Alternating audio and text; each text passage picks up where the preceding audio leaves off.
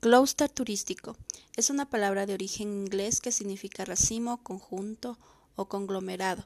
Según Gutiérrez y Balboa, como se citó en Bariscos, es una agrupación de atractivos turísticos, infraestructura, equipamientos, servicios y organizaciones turísticas concentrados en un ámbito geográfico bien limitado. Se refiere a la unificación de recursos, servicios, comunidad receptora, infraestructura y superestructura turística, que están interconectados directa o indirectamente en un mismo rango territorial, que se unifican como mecanismo estratégico para obtener beneficios en cadena y así obtener ventajas. Por ejemplo, clúster turístico Miramar. Estancamiento es una etapa del ciclo de los destinos turísticos. Según Buckler, 1980 afirma que se habrá alcanzado o superado los niveles de capacidad para muchas variables, con lo consiguiente problemas ambientales, sociales y económicos. La zona tendrá una imagen consolidada, pero ya no estará de moda. Página 8. Eso nos da a entender que es una etapa en donde por un tiempo prolongado la llegada de visitantes se encuentra en un mismo rango. Por ende, el crecimiento económico presenta una etapa monetaria en declive y no logra superarlo, provocando que se encuentre en un punto plano. Esto quiere decir que el destino ha perdido su particularidad y el turista su interés en visitarlo. Por ende, debe ser evaluado lo antes posible para potenciarlo o reorientarlo a otra temática. Por ejemplo, la playa de Atacames. Espacio turístico real. Según Bullón 2006, comprende de aquellas partes del territorio donde se verifica o podría verificarse la práctica de las actividades turísticas. La primera situación corresponde a los lugares donde llegan los turistas. Página 18.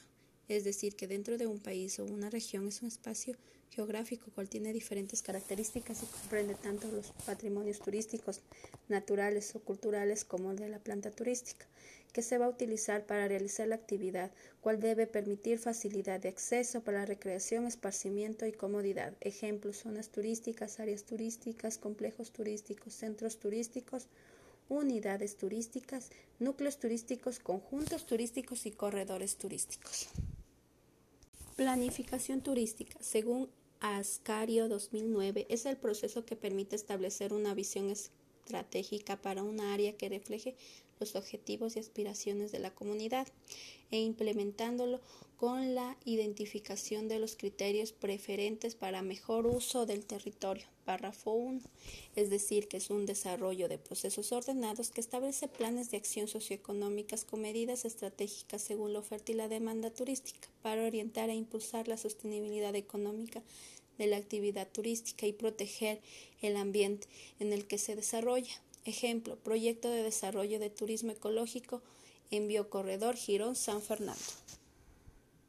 Metodología. Se refiere al conjunto de métodos que se siguen en una investigación científica o en una exposición doctrinal. Real Academia Española, definición 2, es el conjunto de procedimientos ordenados que los analiza durante una investigación y te ayuda a elaborar un proceso de desarrollo a través de fuentes de información filigdignas que te permiten establecer conocimientos y resolver soluciones de problemas planteados durante la investigación, procesando los análisis mediante los métodos que deseas desarrollar para definir los resultados. Ejemplo, proyectos turísticos. Flujograma de procesos de un modelo de gestión parroquial. El modelo de gestión turística parroquial se desarrolla mediante el análisis del problema y justificación, la línea base, el diagnóstico del territorio, la planificación estratégica, el sistema estadístico de información, el ente de organización y gestión de destinos y el desarrollo de proyectos estratégicos. El análisis del problema y justificación se inicia mediante el análisis de los antecedentes del planteamiento del problema. Después se hace una justificación, el marco teórico y las preguntas de investigación. Se establecen objetivos generales y específicos. Se resuelve qué metodología de investigación se va a desarrollar. Se define la ubicación de la parroquia cual se va a hacer el estudio y el tipo de investigaciones y la metodología de investigación a desarrollarse. Después el marco legal, cuál va a estar acaparado la investigación. Después se realiza la línea base. Se inicia por mediante un mapeo, de ahí una recolección bibliográfica investigativa de la parroquia. Se hace una descripción geográfica de la parroquia, se analiza toda la información bibliográfica y del plan de ordenamiento territorial que se ha, ido adquiriendo. De ahí se va desarrollando por cada factor toda la información en el aspecto ambiental, económico, social, político, cultural y atractivos turísticos. De ahí se desarrolla la tipología turística que se está utilizando, la información general de la planta turística se lo establece y se evalúa la información de esta línea base para tomar la decisión que si está bien para pasar al siguiente paso o si alguna falla tiene se le analiza mediante la información bibliográfica y de plan de ordenamiento territorial. Después se realiza el diagnóstico del territorio. Se inicia mediante una recopilación de toda la información. Se visita eh, la parroquia y se empieza a recoger vuelta información ya dentro de la parroquia. Esto es como revisión de los actores de la, de la parroquia, que es, puede ser el presidente, si hay vocales, y gente básicamente encargada eh, de, de la parroquia en sí, como representantes. De ahí se hacen las entrevistas, eh, si en lo, en lo posible también se hacen encuestas para poder recoger más información ya dentro de la parroquia. De ahí se hace un análisis de todos los atractivos turísticos que tiene. Eh, se ve su mediante una evaluación de sus recursos, cómo se encuentran cada uno de los atractivos, eh, cómo están establecidos, o sea, toda la información para la evaluación. Después de eso se hace todo es un proceso de análisis de los datos obtenidos y se desarrolla mediante los subfactores que en el aspecto natural son paisaje turístico, sitio turístico, condiciones climatológicas, vegetación, masas de agua, en lo cultural es cultura popular, herencias, historia del arte, religión y deporte.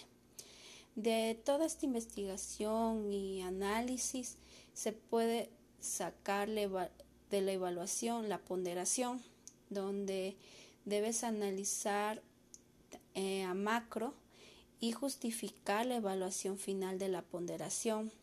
Esto quiere decir la evaluación que le diste a la parroquia después de analizar todos los atractivos turísticos.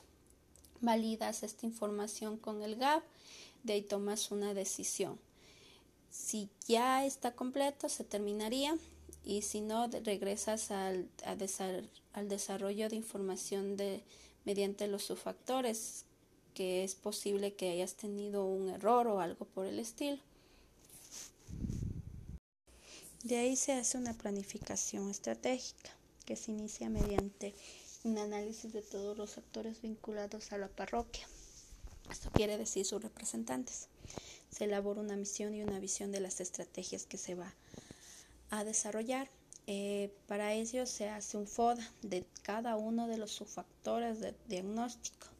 Esto quiere decir que se va a sacar las fortalezas, oportunidades, debilidades y amenazas por su factor. De ahí se hace un cruce para sacar la matriz de variables. Así se saca después una matriz de árbol problemas soluciones, donde se va a definir cuáles son los objetivos de cada uno de los problemas que se va a sacar. De ahí una matriz de problema versus soluciones. Aquí ya se establece eh, la causa y la solución que se va a dar. De ahí se desarrolla una matriz de planificación. Básicamente la matriz de planificación ya es completa porque en la matriz de planificación ya se desarrolla tanto la estrategia como las acciones, ya parte del presupuesto, ya los indicadores que te van a dar, la información o básicamente los indicadores, cuál se va a ejecutar la estrategia, los responsables de cada uno. Se organiza ahí un cronograma y, unos, y los supuestos. De ahí se desarrolla las estrategias a base de financiamiento por instituciones. todas las instituciones que van a estar vinculadas. Se valida la información con el GAP y se toma una decisión. Si está bien, se va, se termina y se pasa al siguiente, pa al siguiente paso y si no, se regresa a la matriz de planificación para determinar cuáles son lo que el equipo técnico determina que no puede cumplirse o que debe cambiarse. De ahí se realiza un sistema estadístico de información. Se inicia mediante la definición. Ah, esto quiere decir que se va a realizar un observatorio turístico, es el ente cual va a obtener y se va a recopilar toda la información.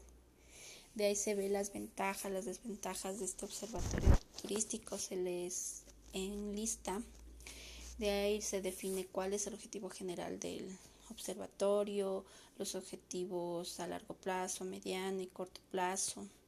Eh, se enlista tanto las funciones que va a tener el observatorio, se visualiza el financiamiento, eh, tanto por entidades, entidades cuales van a estar vinculadas a este observatorio. Se realizan los indicadores que va a tener el Observatorio Turístico de la Información que se obtuvo por sus factores. Se hace un flujograma de actores y de las encuestas cual se va a obtener esta información. Si está bien planteado, se termina y si no, se reemplaza las falencias que hayan obtenido al desarrollarlo. Se desarrolla después la OGD, que es la Organización de Gestión de Destinos. Se inicia mediante la selección de todos los actores involucrados. Eh, se identifica eh, su procedencia, si son privados, públicos o si va a ser de la academia. Se desarrolla un mercado legal para, para el territorio, se define tantos objetivos de largo, mediano y corto plazo. Ya se reúnen todos los actores en el aspecto de equipo técnico para informar sobre la conformación de la organización de gestión de destinos, se determinan los objetivos, se definen los actores representantes, de ahí su estructura funcional y se, y se informa a cada uno cuáles van a ser sus funciones. Se crea la normativa general, si todos están de acuerdo, entonces está terminado y si no se revisa los aspectos que están mal y se los rectifica. De ahí se realiza el desarrollo de la propuesta estratégica. Se inicia mediante una ponderación entre los subfactores y las estrategias. Esto quiere decir que la estrategia que más número tenga en la ponderación significa que es más importante. Entonces en esta se va a tomar más en cuenta.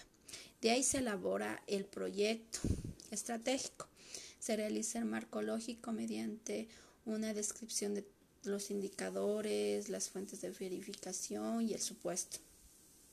Se maneja el cronograma de actividades de cada de la estrategia que se va a desarrollar, se determina el financiamiento, se hace una verificación del proyecto mediante el equipo técnico, si se encuentra bien desarrollado, se realiza la, ya la convocatoria de actores involucrados para ya comenzar a ejecutarlo y si no se revisa la y se realiza la rectificación de los ítems mal generados.